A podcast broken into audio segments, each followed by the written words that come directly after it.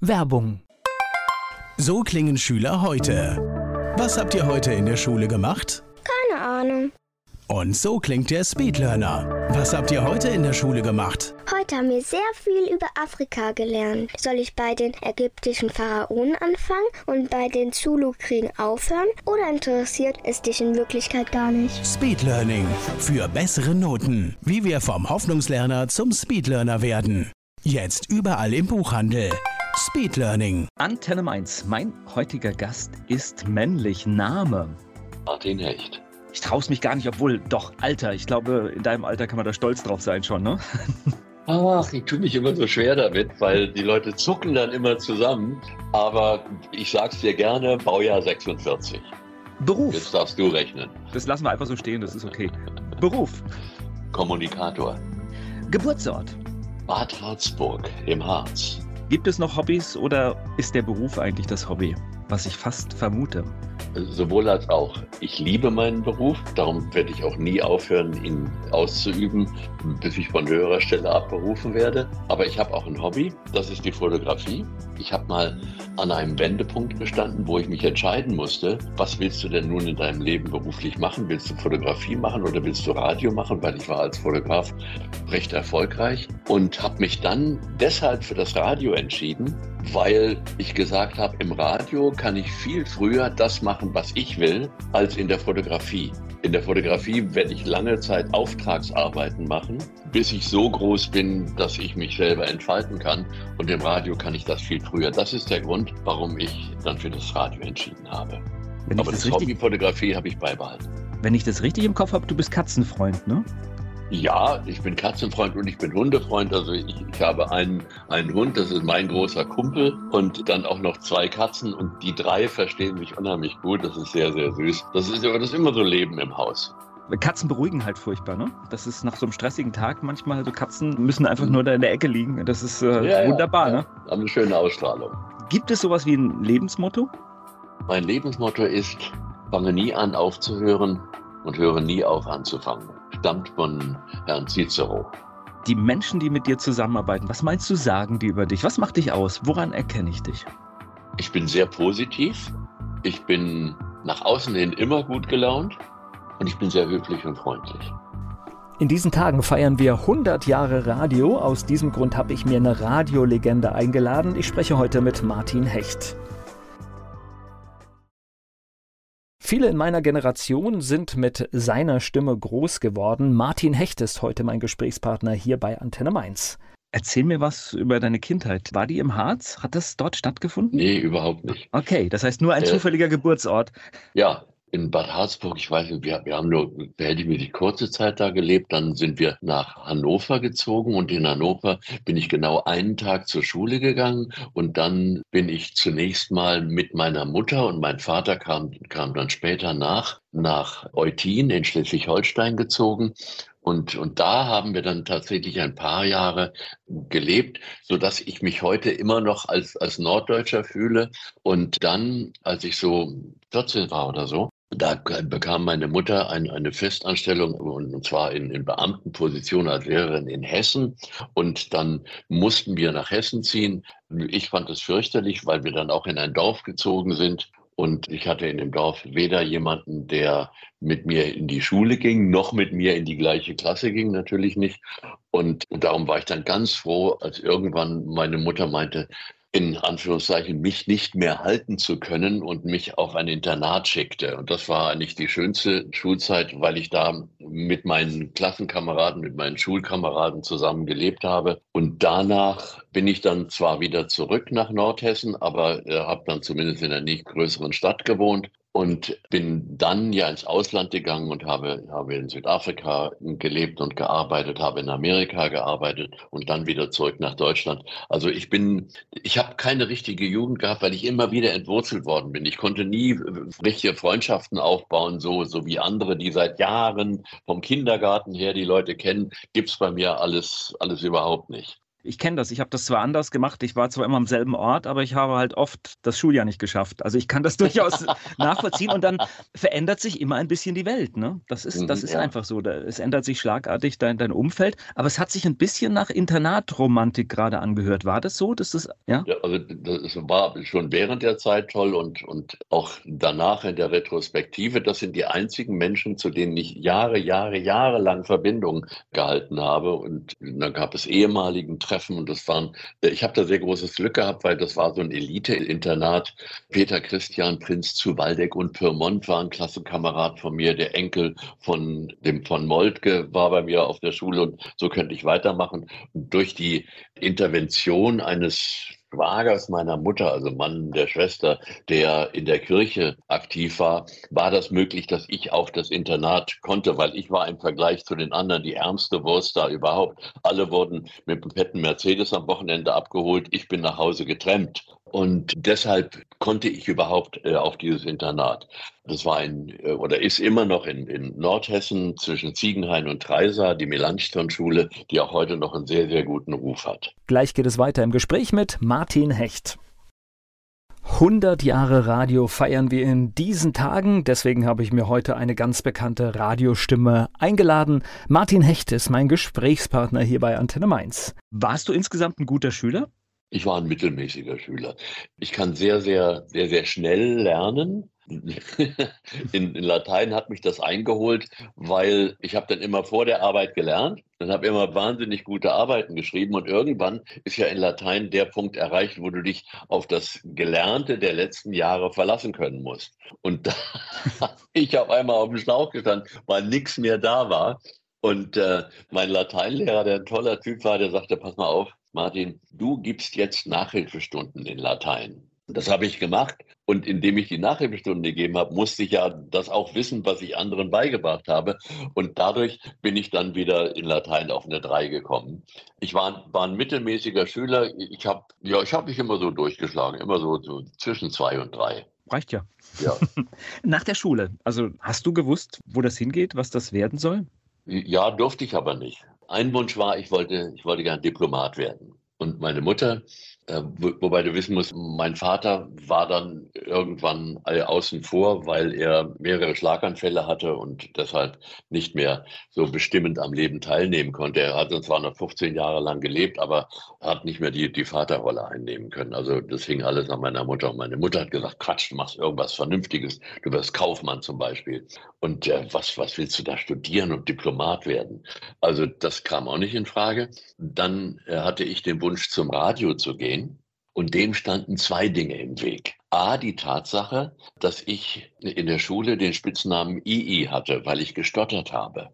Und Stottern und Radio passt ja nicht so unheimlich gut zusammen.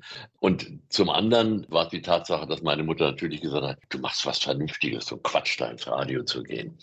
Und deshalb habe ich mir meine Ausbildung selber finanziert, indem ich als Discjockey gearbeitet habe. Jetzt wirst du fragen, wie geht das, stotternder Discjockey? Das war aber nicht der Fall. Damals hörte man, musste man AFN hören, American Forces Network, der amerikanische Soldatensender. Das habe ich auch. Ich habe die Jungs verehrt und so wie die, so wollte ich Radio machen, weil es gab diesen brennenden Wunsch in mir, Radio zu machen. Und ich habe in einer Diskothek als Kellner gearbeitet. Und eines Abends waren beide Discjockey ausgefallen und der Besitzer fragte mich, sag Martin, weißt du irgendjemand, der als Discjockey hier arbeiten kann? Und ich sagte, ja, ich. Ja. okay. Und der hat mir später mal erzählt, er sagte, das war die schwerste Minute meines Lebens, weil ich konnte dir nicht sagen, nee, du spinnst doch, ja. Und dann hat gesagt, okay, dann probier's. Das habe ich gemacht und ich habe nur Englisch gesprochen. Genauso wie meine großen Vorbilder vom AFN. Und wenn ich Englisch gesprochen habe, habe ich kein bisschen gestottert. Ja. Das hat dann zur Folge gehabt, dass diese Diskothek in kurzer Zeit unglaublich angesagt war, weil da war ein Discjockey, der machte das genauso wie die Jungs vom AFN. Ich, ich glaube, man muss jetzt für ganz junge Hörer muss man sagen, dass das Radio natürlich in deiner Zeit, und ich habe das auch noch so mitgekriegt, ja etwas ganz anderes war, als wir es heute kennen. Das ja. heißt, die Ansprache war, nennen wir es mal hochamtlich, ne? Ja, ja, ja, ja. Aber die Jungs im EFN waren halt locker. Genau. Ja. Das war was ganz anderes. So, und das war dann mein Radioersatz. Und dann habe ich, weil ich das musste, habe ich, habe ich den Beruf des Kaufmanns erlernt. Und das war im Grunde noch meine große Chance. War bei B. Braun Melsungen, Weltkonzern. Da habe ich dann während der Ausbildung, habe ich dann schon kommissarisch die Afrika-Abteilung geleitet und für eine begrenzte Zeit, während derjenige, der dafür zuständig war, nicht da war oder wie auch immer. Und dann habe ich die Prüfung gemacht und wurde dann auch in die Exportabteilung übernommen. Und dann wurde die Stelle des stellvertretenden Exportleiters frei. Und für mich war völlig klar, ich bewerbe mich dafür, ich werde jetzt stellvertretender Exportleiter. Und da habe ich das gemacht. Und dann hat der Exportleiter zu mir gesagt, nein, nahm mich so väterlich einen legten Arm über meine Schulter und sagt, dazu musst du erstmal Auslandserfahrung sammeln, mein Lieber. Und ich war unglaublich enttäuscht, aber ich war willens, was aus mir zu machen und habe gesagt, okay, dann mache ich das. Ich kündige hiermit. Und habe gekündigt und habe mir am darauffolgenden Samstag die Welt am Samstag gekauft. Das ist die mit den Stellenanzeigen. Und da war eine Anzeige drin, wie wäre es mal mit Südafrika von der Firma Liebherr. Das sind die mit den, mit den Baukränen. Und habe ich mich beworben und habe den Job gekriegt. Und dann bin ich nach Südafrika gegangen und habe dort bei, bei Liebherr gearbeitet, ging aber nur, also klar habe ich gemacht, aber das war dann fürchterlich langweilig. Und das war 35 Meilen von Johannesburg weg. Und dann hatte ich mir einen kleinen Mini gekauft und bin dann abends nach Johannesburg gefahren und hörte in Hillbrow, das ist so der, das Unterhaltungsviertel, da musste mal hingehen. Und dann am Ende der Kotze Street, die heißt wirklich so, war dann das Blow Up Blow Up war damals, das werden die wenigsten Hörer wissen, die angesagte Diskothek in München. Und ich las das und habe gesagt, da gehe ich jetzt rein. Und ich gehe da rein, höre mir den Diskjockey an und habe gesagt, was der kann, kannst du schon lange. Und dann bin ich irgendwann zu ihm hingegangen und habe gesagt, sag mal, was muss ich machen, um hier in Johannesburg als Diskjockey zu arbeiten? Sagt er, mit mir reden. Ja, weil ich bin, du musst wissen, dort kann man nicht einfach, was hier in Deutschland möglich ist, eine entsprechende Lokalität mieten und eine Diskothek aufmachen, sondern du brauchst eine Liquor License, über die Lizenz Alkohol auszuschenken und die ist sehr teuer. Und darum können sowas nur Organisationen. Und diese Diskothek gehörte zur Don Hughes Organization und er war, das war mein Glück, bei der Don Hughes Organization zuständig für die Diskotheken. Und weil an dem Abend kein Disc-Jockey da war, darum hat er da gestanden. Und darum war das mein großes Glück. Und er hat gesagt, ja, erzähl mir ein bisschen was von dir. Habe ich gemacht. Und dann sagte er, gut, dann komm am Montag vorbei und dann machst du mal eine Probestunde und dann gucken wir weiter. So, ich bin am Montag vorbeigegangen, dort, dorthin gefahren und nach einer, weiß ich, 20 Minuten oder was hat er gesagt, alles klar, du bist engagiert.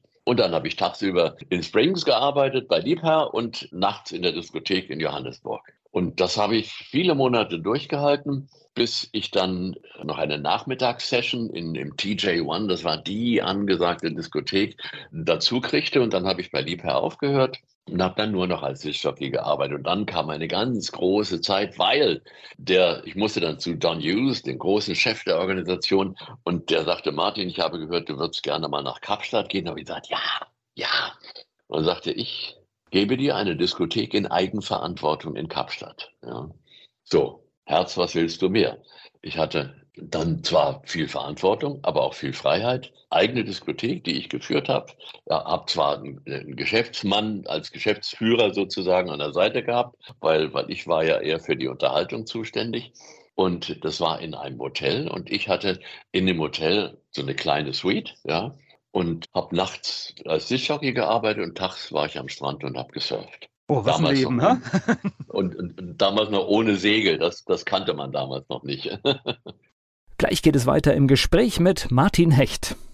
Vor wenigen Tagen haben wir 100 Jahre Radio gefeiert. So lange gibt es dieses wundervolle Medium. Ich spreche heute mit Martin Hecht, einer Radiostimme, die viele Jahrzehnte dieses Medium begleitet und gestaltet hat. Was ich jetzt so gerade gehört habe, bevor wir da weitermachen, das hört sich so ein bisschen an, als wenn du schnell aus dem Bauch auch mal eine Entscheidung triffst. Ist das korrekt? Immer. Okay. Immer, ja, ja, ja, ja. Wenn ich was gut finde, dann mache ich das. Und dann stehe ich auch dazu. Okay, und dann hast du deine Disco in Kapstadt gehabt, ja?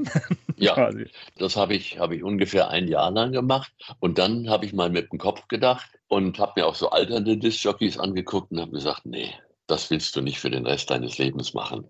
Und wenn du jetzt zu Hause sitzen würdest, würdest du auch Platten auflegen, würdest vielleicht nicht so viel dazu reden, aber das kann nicht dein Lebensinhalt sein. Und dann habe ich gesagt, gut, dann lassen wir das jetzt. Äh, und ich hatte damals meine Vierzylinder Honda. Und mit der bin ich, äh, habe dann aufgehört in der Diskothek und habe mir einen Schlafsack hinten drauf gepackt und ein paar T-Shirts und ein paar Boxershorts und habe gesagt, so, ich fahre jetzt noch einmal quer durch Südafrika, durch das ganze Land von Süden nach Norden und dann fahre ich nach Johannesburg, verdiene noch ein bisschen Geld und äh, fliege wieder nach Hause.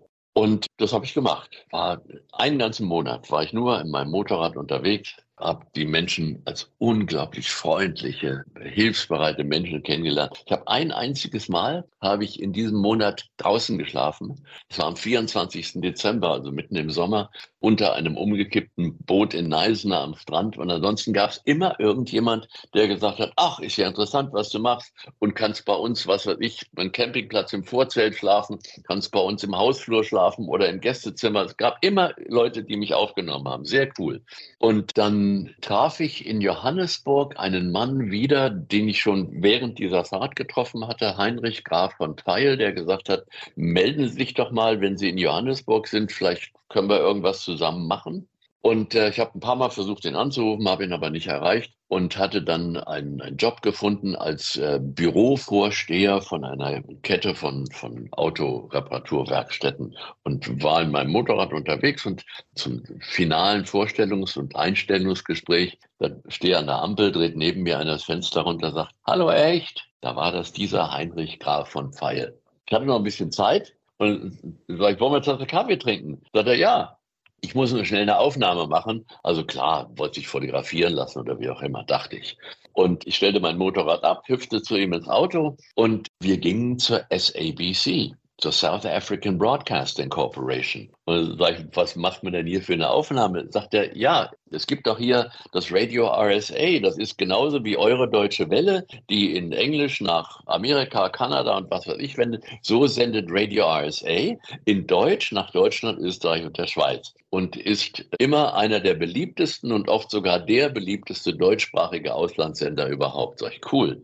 Und wir fahren im Lift da hoch und da sagt er, haben Sie denn schon mal daran gedacht, im Radio zu arbeiten? Sie haben eigentlich eine ganz gute Stimme. Habe ich gesagt, ja, ja, habe ich versucht. Ich hatte nämlich gleich am Anfang, als ich in Südafrika war, bei der SABC angerufen und habe gesagt, möchte mich bei euch bewerben. Und dann haben die gesagt, nach einem etwas längeren Gespräch, ja, mit deinem Englisch nehmen wir dich sofort, aber kannst du auch Afrikaans? Wir sind ein zweisprachiges Land. Und da habe ich gesagt, nee, nicht so gut. Und wenn mit starkem deutschen Akzent, dann haben wir gesagt, ja, tut uns leid. Und dann habe ich ihm gesagt, ja, habe ich schon probiert. Sagt er, nein, nein, nein, ja, auf Deutsch weißt du was, ich nehme dich mal mit. so, er nahm mich mit, weil er musste ja eine Aufnahme machen und stellte mich, stellte mich vor. Und ich mache es kurz, 14 Tage später war ich fest angestellt als Sprecher, Redakteur und Übersetzer bei Radio RSA. Und das war für mich der Beginn des Radios. Da habe ich dann das Handwerk des Radios gelernt. Und ich glaube, das ist sogar ein ganz, ganz großes Glück, weil ich vermute einfach mal, dass es dort anders zuging als zu dieser Zeit in Deutschland. Ja, ganz, ganz anders. Weil wir haben im Grunde genommen alles alleine gemacht. Also, dass da einen Techniker gab, der wie in Deutschland dann die Musik für dich abgefahren hat oder so. Nee, alles, wir, wir, haben, wir haben alles alleine gemacht. Ich habe den, den Beitrag geschrieben, ich habe den Beitrag produziert, ich habe im Studio gesessen und ihn gesendet und die Musik dazu gefahren und so weiter und so weiter. Also im Grunde genommen so, so wie man heute mehr oder weniger Radio macht. Das war noch richtig Radio zum Anfassen. Wie lange und hast das das habe ich dann das habe ich, äh, also ich wurde dann irgendwann stellvertretender Leiter der deutschen Abteilung, alles wunderbar, waren fast, fast drei Jahre. Und dann fing Südafrika mit Fernsehen an. Und ich habe gesagt, oh ja, Fernsehen will ich machen. Und habe mich mit den Leuten unterhalten und da haben die gesagt, ja klar, können wir uns sehr, sehr gut vorstellen. Und dann haben die mir einen sehr, sehr geilen Job beim Fernsehen angeboten. Und ein wohlmeinender Mensch hat gesagt, guck dir mal den Vertrag genau an und zwar die und die Stelle. Und da stand, dass wenn ich den Vertrag unterzeichne, dass ich dann mich dazu verpflichte, meine deutsche Staatsbürgerschaft abzugeben und Südafrikaner zu werden. Und mit der Erziehung, die ich von meinem Vater genossen hatte, war das für mich völlig undenkbar. War auch ja, also auch, auch ohne diese Erziehung hätte ich das, glaube ich, nicht gemacht, weil damals, wenn du den südafrikanischen Pass aufgeschlagen hast, auf der ersten Seite war eine Liste von Ländern, in die du gar nicht reisen durftest. Und dann habe ich gesagt, dann kann man ja auch in die DDR gehen, denen geht's genauso. Und damit war aber für mich klar, dass ich das die oberste Stufe der Leiter erreicht hatte. Und das war mit, was weiß ich, irgendwann paar 20, war das mir nicht genug. Und da habe ich gesagt, gut, dann muss ich also wieder zurück nach Deutschland und ich mache es jetzt kurz. Ich habe dann vom Studio aus beim Hessischen Rundfunk in Frankfurt angerufen, denn ich hatte gehört, dass Hans Werres, den habe ich verehrt. Das war, dass der, der war ein, ein ganz toller Moderator, der war Unterhaltungschef geworden, hatte ich gehört. Und habe ich den angerufen von Südafrika aus. Sag ich, Guten Tag, ich heiße Martin Hecht, ich arbeite bei Radio RSA und ich würde gern für Sie arbeiten. Er hat mir später erzählt, hättest du aus Bad Soden angerufen, hätte ich gesagt, danke, der 17. heute. Aber aus Südafrika war das natürlich interessant. Hat gesagt, schicken Sie ein paar Bänder, paar Bänder, paar Manuskripte. Habe ich gemacht. Und jetzt kommt noch was Witziges, weil ich habe keine Antwort gekriegt.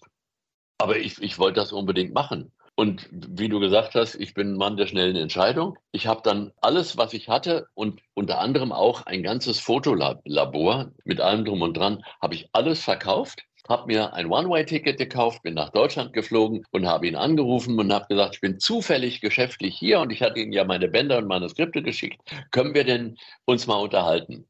Und sagte, ja klar. Der hatte meine Bänder bis dahin nicht gehört hatte auch nicht in die Manuskripte reingeguckt und gab das dann schnell einem, äh, einem Redakteur und hat gesagt, hier, hör mal da rein und sag mir mal was. Der, der will zu mir kommen. Ja. Und dann hat der da reingehört und hat gesagt, ach ja, aus dem kann man was machen. Ja, so. Unter der Prämisse kam ich dann, hatte den Termin bei Hans Werres und wir haben uns unterhalten, eine Stunde oder so. Und dann sagte er, okay, ich, ich gebe Ihnen mal zwei Probesendungen. Es war am äh, 3. Juli 1974 und äh, die beiden Sendungen habe ich gemacht. Und äh, danach hat er gesagt, ja, ich möchte gern, dass Sie für uns arbeiten. Das war's. Wow, alles auf eine Karte gesetzt und funktioniert, ne? ja, Gleich geht's weiter im Gespräch mit Martin Hecht. Er ist bekannt durch seine Präg er ist bekannt durch seine prägnante Stimme, sei es im Radio oder sei es in der Werbung oder sei es in Filmen. Martin Hecht ist mein Gesprächspartner hier bei Antenne Mainz. Ihr habt in der damaligen Zeit ganz viel auch in die DDR reingesendet. Ja, was zur Folge hatte, dass nach der Grenzöffnung haben wir dann auch sehr viele Disco-Veranstaltungen in, in, in den fünf teuren Bundesländern gemacht, beziehungsweise in, in erster Linie in, in Thüringen, weil die haben ja den HR gehört. Naja, er war da, glaube ich, auch für viele Menschen, das habe ich im Nachhinein auch in vielen Gesprächen gehört, war das wirklich die Verbindung in die westliche Welt. Ne? Und ja, hat ja. Kino im Kopf erzeugt, ja, wie, das, genau. wie, wie das Leben, wie toll das bei uns ist. Ja, stimmt. Du warst immer öffentlich-rechtlich, aber irgendwann hast du auch eine Entscheidung getroffen. Ja, ja, ich weiß, ich komme jetzt gerade drauf. Irgendwann hast du eine Entscheidung getroffen, das System zu wechseln. Ja, die Entscheidung wurde mir auch ein bisschen abgenommen, weil wir kriegten einen neuen Senderchef der sich dadurch auszeichnete, dass er, das sage ich frank und frei, von Radio eigentlich keine Ahnung hatte. Weil seine Maxime war, wenn ein Moderator fünf Jahre bei einem Sender ist, dann muss er weg, dann muss er woanders hin. Also dann muss der Sender diesen Moderator entsorgen was natürlich der größte Quatsch war überhaupt. Und als er mir das sagte, habe ich gesagt, oh Entschuldigung, da bin ich ja schon zwölf Jahre zu lange hier. Ja. Und genau in diesem Zeitpunkt passte rein. Das heißt, nein, ich muss ein Jahr zurückgehen. Ein Jahr vorher, ich habe beim Hessischen Rundfunk nicht nur Radio gemacht, ich habe aber Fernsehen gemacht. Wir hatten einen ganz tollen Redakteur, mit dem ich super zusammengearbeitet habe. Der ging dann weg und ging zu Radio Charivari nach München. Dort hat man ihn scheinbar ausgebildet, hat, ihn auch nach Amerika geschickt, sodass er richtig was über Radio gelernt hat. Und der kam dann wieder und rief mich an und sagte, Martin, ich werde in, äh, der Geschäftsführer und Programmdirektor des ersten Privatradios in Hessen. Und ich möchte dich abwerben. Und dann habe ich gesagt, das finde ich unheimlich nett von dir, aber bitte, Erstens wäre das ein Abstieg für mich vom öffentlich-rechtlichen zum privaten. Und zweitens müsstest du dir vorwerfen lassen, dass wenn dein Radio was wird, dass du nur deshalb was geworden bist, weil du von woanders die Stars gekauft hast. Danke für den Anruf und lass uns mal eine Tasse Kaffee trinken, aber das nicht. Wie er mir später erzählte, hat er sich unheimlich geärgert, aber er hat es auch auf der, auf der anderen Seite toll gefunden, wie ich reagiert habe. Ein Jahr später hat der Mann Hans-Dieter Hillmuth nochmal angerufen und hat gesagt, Martin, ich wollte dir nur sagen, bei der nächsten MA, der berühmten Medienanalyse, sind wir die Nummer eins in Hessen. Würdest du denn jetzt zu uns kommen? Und da hatte ich gerade gehört, dass ich schon zwölf Jahre zu lange bei dem Sender war. Und da habe ich gesagt, okay, wann treffen wir uns? Ja. Und so bin ich zu FFH gekommen und dann passierte was. Volker, das war der Hammer, weil er sagte, pass mal auf, ich möchte dich als erstes auf eine Moderatorenschule schicken. Nun bin ich ja ein. Okay. Ja, ja. Nun bin ich aber ein Mensch, der, äh, also ich, ich glaube an das lebenslange Lernen. Und ich bin ein Mensch, der, der lernbegierig ist, der wissbegierig ist und der auch nie aufhören möchte zu lernen. Ich habe gesagt, ja, cool, mache ich. Und der schickte mich zu Ad Roland. Ad Roland war, ich weiß nicht, sagt ihr Radio Caroline ja, noch natürlich, was? Mir sagt natürlich gut. Ad Roland was. Ich bin ja ein Privatradiokind ja. und habe ja, natürlich, äh, ich glaube, es gibt fast niemanden, der nicht mal bei ihm war und gelernt hat. So. Und der schickte mich zu, zu Ad Roland und das war toll. Das war, also es war, war wirklich es hat mir riesen Spaß gemacht. Ich war dankbar, dass ich das machen durfte. Und so hat er mich dann quasi eingenordet auf, auf seinen Sender, der Hans-Dieter Hilmuth. Und dann war ich nochmal zehn Jahre bei, bei FFH, was eine sehr, sehr erfolgreiche Zeit war. Die haben dann mal eine Umfrage gemacht. Und du weißt ja, es gibt einen gestützten Bekanntheitsgrad und ungestützten Bekanntheitsgrad. Und ich hatte bei dieser Umfrage einen ungestützten Bekanntheitsgrad von 89 Prozent. Herz, was willst du mehr? Ich spreche gleich weiter mit Martin Hecht. In diesen Tagen feiert das Radio 100-jähriges Jubiläum. Aus diesem Grund habe ich mir eine Radiolegende eingeladen. Ich spreche mit Martin Hecht hier bei Antenne Mainz. Du hast beim HR etwas gemacht, was es heute immer seltener gibt. Du bist mir im ersten Programm begegnet, du bist mir im dritten Programm begegnet. Das heißt, eine ungeheure Vielfalt und du hast letztendlich zu den Schlagerfreunden moderiert und zu den Popmusikmenschen, ne? Und im vierten Programm war ich auch. Okay. Und habe dort die, hab dort die Erbsleicher-Sendung moderiert. So haben wir die immer genannt. Die war mittags um zwei und da, da hat man dann die Tante gegrüßt oder die Oma gegrüßt und dergleichen. Das nannten, nannten wir immer die Erbsleicher-Sendung. Und da waren dann nur die krassesten Schlager, die man sich vorstellen konnte. Ähm, ja, aber das ist ja eine, eine, ganz hohe Kunst, weil du hast jedes Mal eine andere Ansprache. Das heißt, eine Ansprache von HR3 ja. konntest du natürlich nicht bei HR4 machen. Ich bin ein paar Mal darauf angesprochen worden und dann habe ich gesagt, ja, ich, ich bin kein Popmoderator, ich bin Radiomoderator. Und ich stelle mich auf das ein, was ich da zu tun habe. Ja, es gibt Situationen, da trete ich im Anzug auf und habe eine Krawatte an und mit doppelten Manschetten und, und, äh, und Manschettenknöpfen. Und äh, es, es gibt andere Veranstaltungen, da trete ich in Jeans und Sweatshirt auf und trotzdem bin es immer ich. Und ihr hattet noch, da gehörtest du auch dazu, ein Privileg, das heute viele Radiomenschen gar nicht mehr haben. Ihr seid mit dem Plattenkoffer in, in den Sender gekommen. Ah, das habe ich mir, das habe ich mir erarbeitet, weil es gab ja auch, nee, nicht auch. Es gab sogenannte Programmgestalter, die hießen so. Wir haben die zwar immer Programmverunstalter genannt, aber das waren, das waren Musiker, die waren für die Musik einer Sendung verantwortlich. Und ich hatte für meine Mittagsdiskotheke einen Programmgestalter, das war ein netter Kerl, aber glücklicherweise war der sehr faul. Und dann habe ich gesagt, pass mal auf, ich möchte mit dir einen Deal machen. Ja, ich liefere dir immer vor meiner Sendung, einen Tag vorher, liefere ich dir einen kompletten Fahrplan, was ich gern spielen möchte. Und das habe ich gemacht. Der hat nie irgendwas dran geändert, weil es auch, glaube ich, ganz in Ordnung war. Und das habe ich ein halbes Jahr lang gemacht. Und dann bin ich zu meinem Chef gegangen und habe gesagt, pass mal auf, ich habe jetzt ein halbes Jahr lang, habe ich die Musik für meine Sendung alleine gemacht. Und sie ist immer abgesegnet worden, ist nie irgendwas geändert worden. Ich habe nie was dafür gekriegt. Und ich möchte in Zukunft nichts mehr haben, aber ich möchte in Zukunft ganz offiziell befähigt sein, die Musik für meine Sendung selber rauszusuchen. Und er sagt, ja, okay. Und damit war ich mein eigener Programmgestalter und es war klar, ich habe ich hab meine Platten gespielt. Ich habe abends noch gesessen und, und getimt, weil du musst ja, auf den Schallplatten steht ja nicht drauf, wie lange der braucht, bis er anfängt zu singen und wie lang das Ding wirklich ist weil das geht ja um die Sekunden. Du musst ja dann den Werbeblock pünktlich abfahren. So, und dann äh, habe ich das alles getimt, habe das immer schön auf die Plattencover draufgeschrieben und bin am nächsten Tag bin ich mit dem Koffer in den Sender gefahren und habe entweder die Sendung selber gefahren oder der Technik das hingelegt und sagt, hier ist meine Sendung, hier ist der Fahrplan.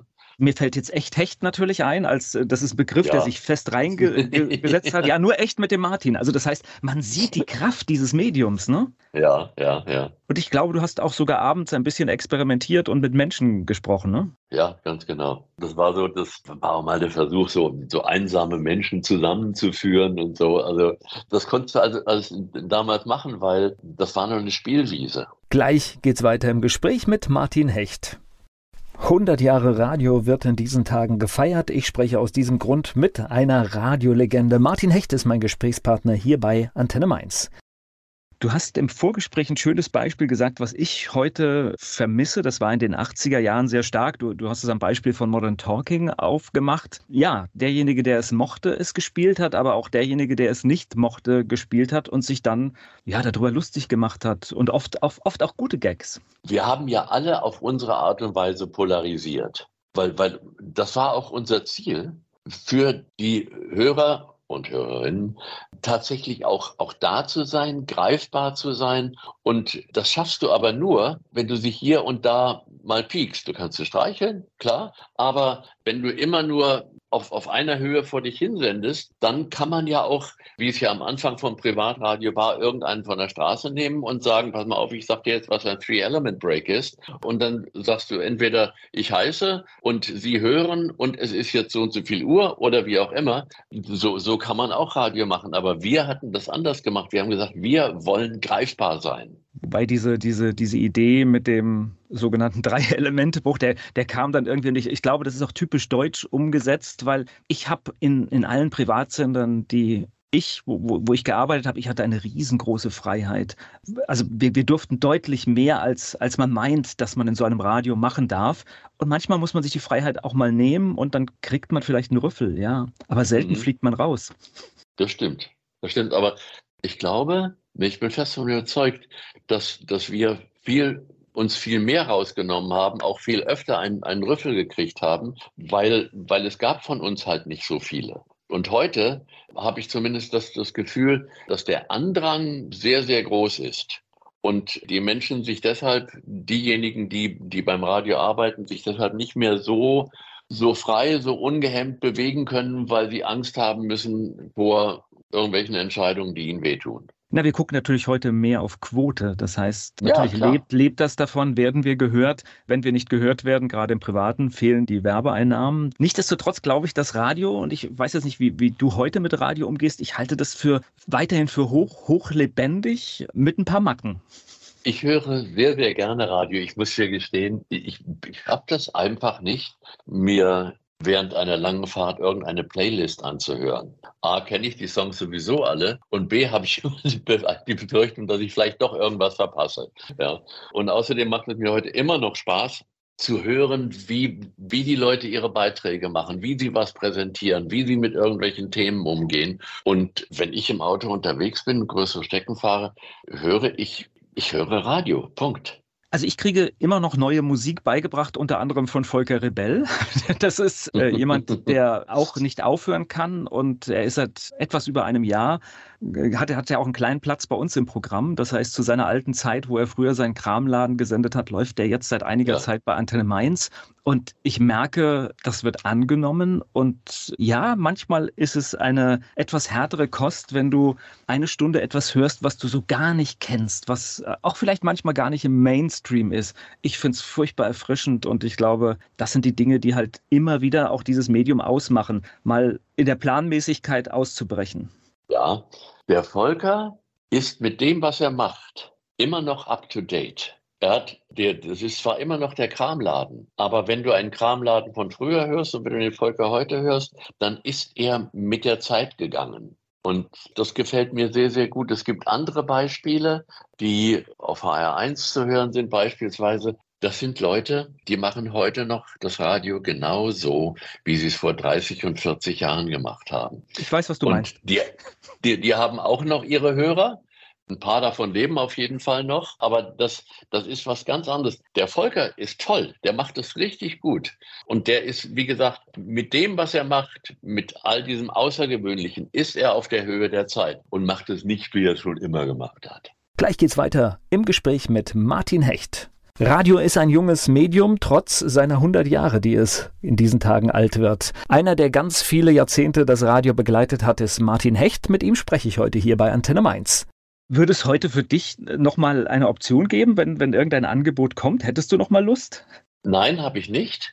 Ich habe irgendwann habe ich gesagt, ich möchte aufhören zu dem Zeitpunkt, wo die Leute sagen, oh schade, dass er weg ist. Und ich möchte auf keinen Fall so lange senden, dass sie sagen, oh, ich kann ihn nicht mehr hören. Und ich bin einer, der, der, der Entscheidungen trifft und zu der Entscheidung steht und sagt, ja, das ist es. Äh, ich habe ja äh, noch dieses Privileg, dass ich diesen kleinen, nicht wirklich nicht öffentlichen Sender auf der Messe in Frankfurt habe, um den ich mich kümmern darf. Ich mache das seit knapp 30 Jahren äh, in exklusiver Zusammenarbeit mit der Messe Frankfurt und habe dort tolle Moderatoren, habe dort tolle Redakteure, die da für mich arbeiten. Diese Verbindung zum Radio lasse ich mir auch nicht nehmen. Und ich war gerade auf der Messe in Frankfurt und wir haben das, da, da wird immer so ein Jahresgespräch geführt. Also, was macht man nächstes Jahr? Und, mm, mm.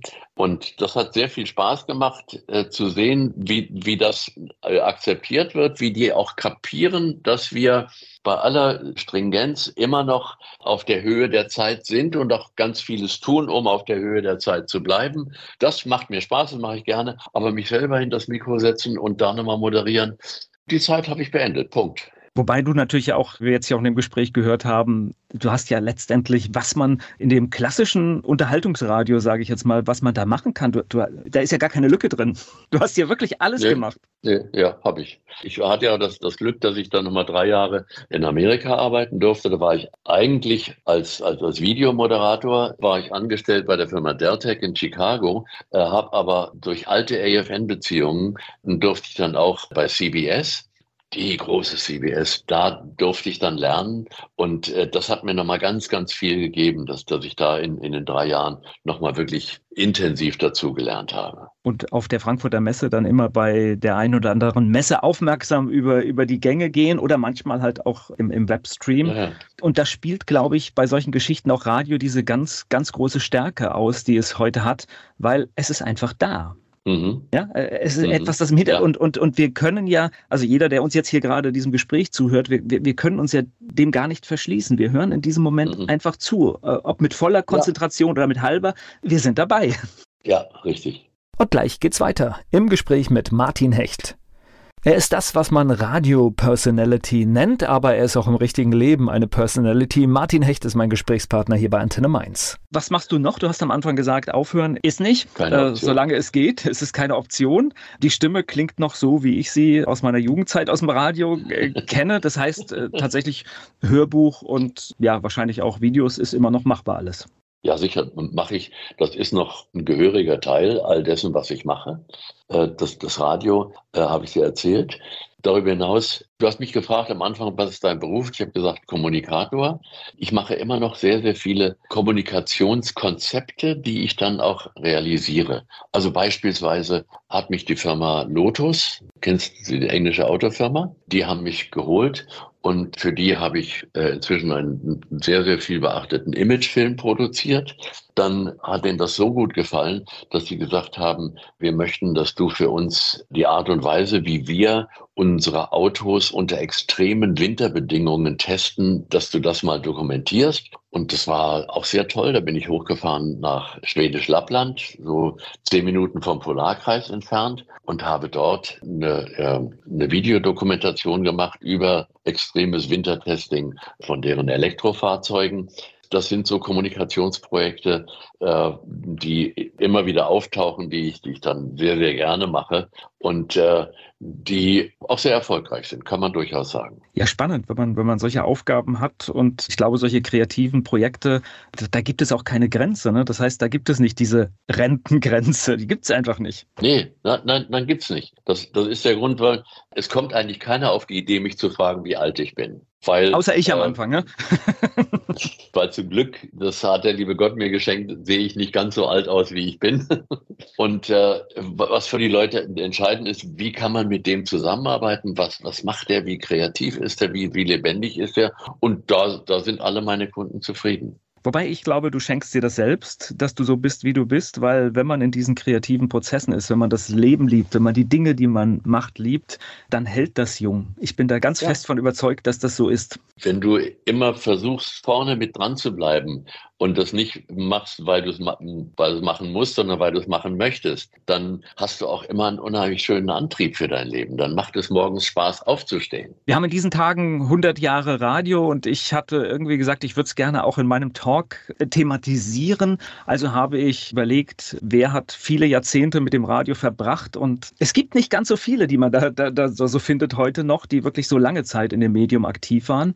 Deswegen danke ich dir für die Zeit und dass du uns dann Einblick in die gute alte Radiozeit und durchaus auch in die Anfänge des Privatradios gegeben hast. Sehr gerne, lieber Volker, gerne. Ich danke dir.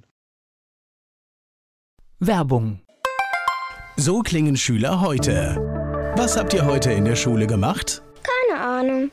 Und so klingt der Speedlearner. Was habt ihr heute in der Schule gemacht? Heute haben wir sehr viel über Afrika gelernt. Soll ich bei den ägyptischen Pharaonen anfangen und bei den Zulu-Kriegen aufhören? Oder interessiert es dich in Wirklichkeit gar nicht? Speedlearning. Für bessere Noten. Wie wir vom Hoffnungslerner zum Speedlearner werden. Jetzt überall im Buchhandel. Speedlearning.